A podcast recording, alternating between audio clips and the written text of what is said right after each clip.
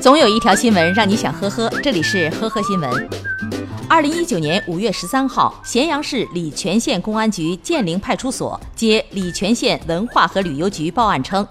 孙某某于二零一九年二月二十九号私自对唐建陵保护范围内的石刻文物进行非法拓印，并将该拓片发布在社交平台上，配文“来自大唐”。该拓印行为对石刻文物造成了一定程度的破坏，并造成严重的社会负面影响。建陵派出所经查证后认为，孙某某的行为违反了《治安管理处罚法》第六十三条第一款之规定，遂作出对孙某某处以行政拘留七日，并处五百元罚款的行政处罚，及时消除了社会影响。另两名参与拓印的同伙正在进一步调查中。重庆的陈先生经营着一家门店。隔壁门店老板喊他帮忙开门，他无意间错拿了自家店钥匙去开锁，结果竟然能够打开。陈先生拿着同一把钥匙试了整条街的九把 U 型锁，只有一把没有打开。商户们称这些 U 型锁都购买于附近的五金店。记者前往五金店，商户的黄女士拿出自家的钥匙试着开了一把新锁，居然直接就打开了。生气的他当场打电话咨询厂家，厂家表示有一批锁确实存在着这种问题，只能予以换货。专业人士建议，买锁的时候一定要选择具有 B 级以上锁芯的门锁。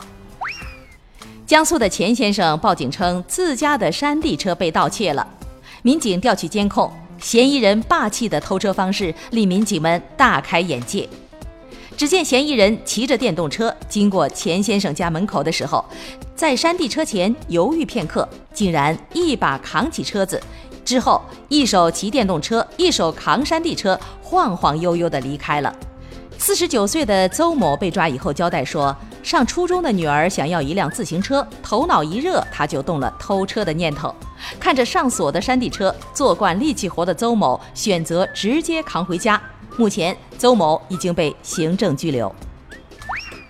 山东济宁的一家三口，五十多岁的爹是厨师，凭手艺赚钱；儿子在外打工，算是不愁生计。可是，偏偏这家人选择了走歪路。首先是当爹的张某想发财，嫌弃工作挣钱太慢，于是便劝说一家人都辞职在家，在网上购买制造假币的材料和工具，在家里花了半年时间，自产了一万多元的假币，七百多张全是二十元。从外观上看和人民币差不多，但是材质却是仔细一摸就会被发现的。于是张某还用做旧水把假币做旧。最后呢，他们一家自产自销购买小额物品，很快就被发现，并且落网了。感谢收听今天的呵呵新闻，明天再见。本节目由喜马拉雅和封面新闻联合播出。